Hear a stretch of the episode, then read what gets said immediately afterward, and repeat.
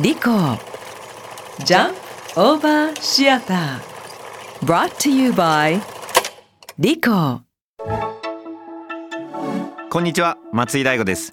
リコジャンプオーバーシアター働く現場で起きるさまざまなエピソードをラジオドラマにしてお届けします。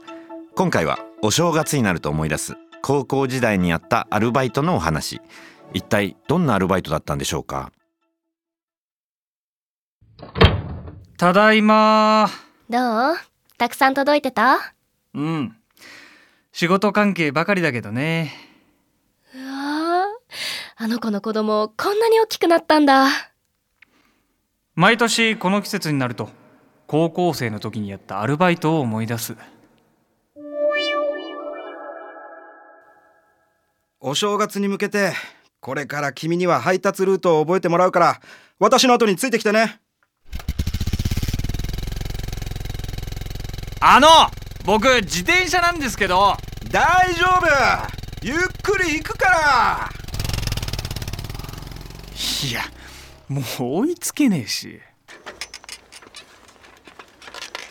僕の担当エリアは坂の多いエリアでかなりきつかった。真冬なのにダウンの下は汗だくになった。坂の途中にある一軒一軒に郵便物を届け切ったら休憩タイム。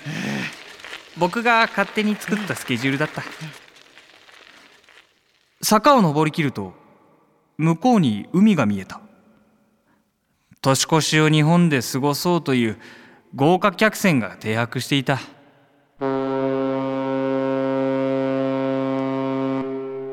ああ遊びてー休んでいると体が冷える。僕はダウンのチャックを再び上げると仕事に戻った。それでは皆さん安全運転でいってらっしゃい。出発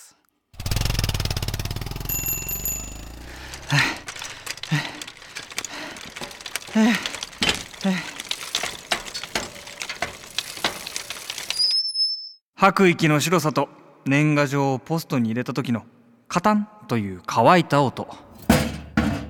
その音だけが今も鮮明に残っている。あいやもう一つ覚えていることがあった。あれは坂を登りきる最後のお宅に年賀状を投函した時だった。玄関前におじいさんが立っていておーい来たぞー。おじいさんの呼びかけに家の中からおばあさんが出てきて僕にあったかい甘酒をくれた。ご苦労様。この後も。は あ頑張って。明けましておめでとうございます。初詣行こうか。待って。化粧してない。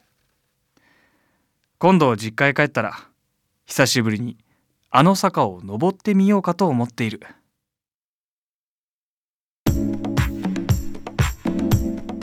リコジャンプオーバーシアター第14話ペダル出演稲葉優菊池ひな東向井幸四郎本織最強聡原案ラジオネーム上州ユーミンさん脚本北村健二演出松井大吾でお送りしました。